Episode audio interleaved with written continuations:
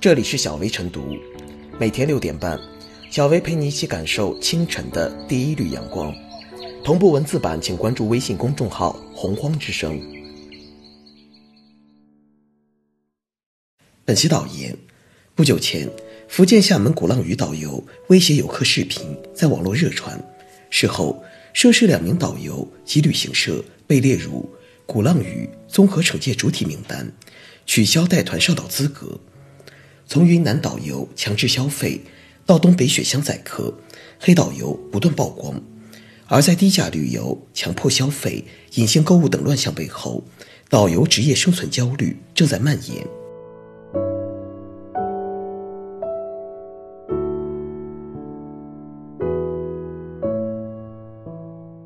既要遏制黑导游，更要疏解导游职业焦虑。导游行业。缺少完善的薪酬体制作为保障，行业恶性竞争诱发低价团，因此导游薪水只能通过从游客购物提成中赚取，是导游变黑心导购的主要原因。而伴随着消费者维权意识的增强，导游越来越难从代客购物中得到好处，这也让一些导游选择用更极端的方法强迫游客消费。强迫消费、消费欺诈是违法行为，任何理由。都不能为之洗白，但放置在大环境之下，导游面临生存困境，导致优质导游不断流失，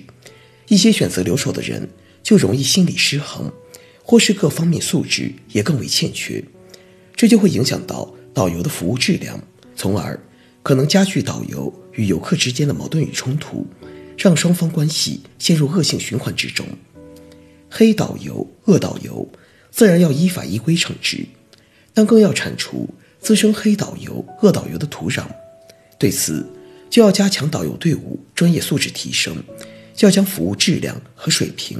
纳入导游的薪酬体系。对于旅游市场恶性竞争的低价团，也要予以遏制等等，促进旅游市场健康有序发展，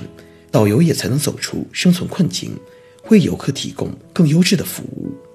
现在，旅游消费转型升级。旅客更注意旅游体验、消费体验。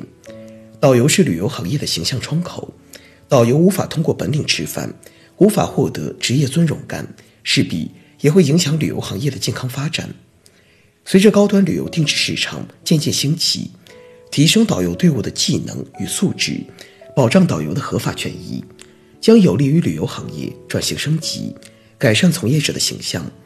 也能消除或疏解。导游这个职业群体的职业生存焦虑，让他们能够劳有所获，实现劳动价值，从而才能达成与游客的双赢。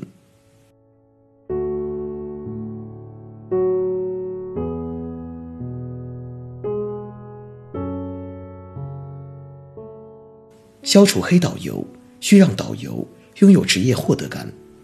俗话说：“一颗老鼠屎害了一锅汤。”黑导游。虽然只是少数人，并不代表整体导游群体，但其黑心、贪婪的低劣品行，一心只为赚钱的做法，损害到了游客的权益，对行业造成的负面影响很大，一直遭到社会舆论批评。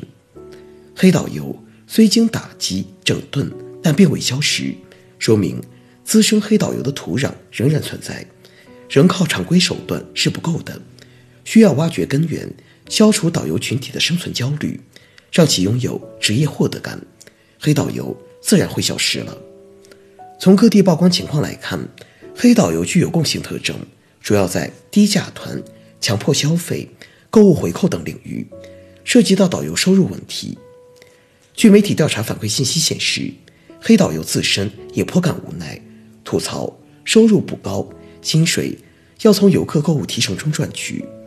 代客购物实是无奈之举。由此可见，导游薪酬机制畸形化、福利保障不足、工作压力大等因素，令导游群体普遍缺乏安全感。在激烈竞争的市场环境下，部分导游为增加收入，就不惜违规操作，成了黑导游。目前，组团社低价揽客，然后由地接社买团抢客，最终导游胁迫消费。赚返点来填坑，依旧是旅游行业的一种畸形食物链。可见，黑导游是不合理低价游、行业不规范的产物。导游与游客其实也都是利益受损者。中国式导游如何走出行业怪圈，长期备受社会各界关注。其中，导游薪酬制度改革一直被认为是破题关键，需要建立完善的薪酬机制，黑导游才会逐渐消除。为推动旅游产业、导游行业的进一步发展，国家旅游局制定了关于深化导游体制改革、加强导游队伍建设的意见。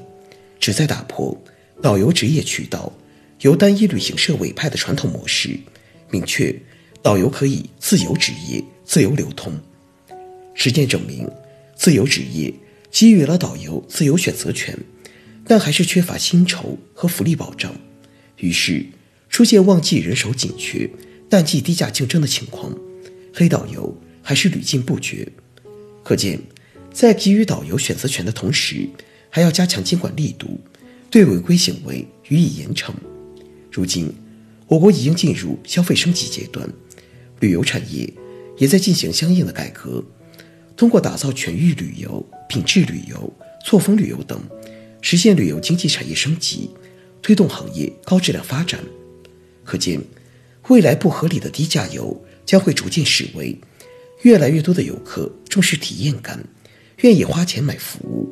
因此，需要尽快建立健全导游的薪酬保障制度，让导游职业得到应有尊重，令其通过正常服务享受到符合劳动付出的薪酬，以提升职业获得感。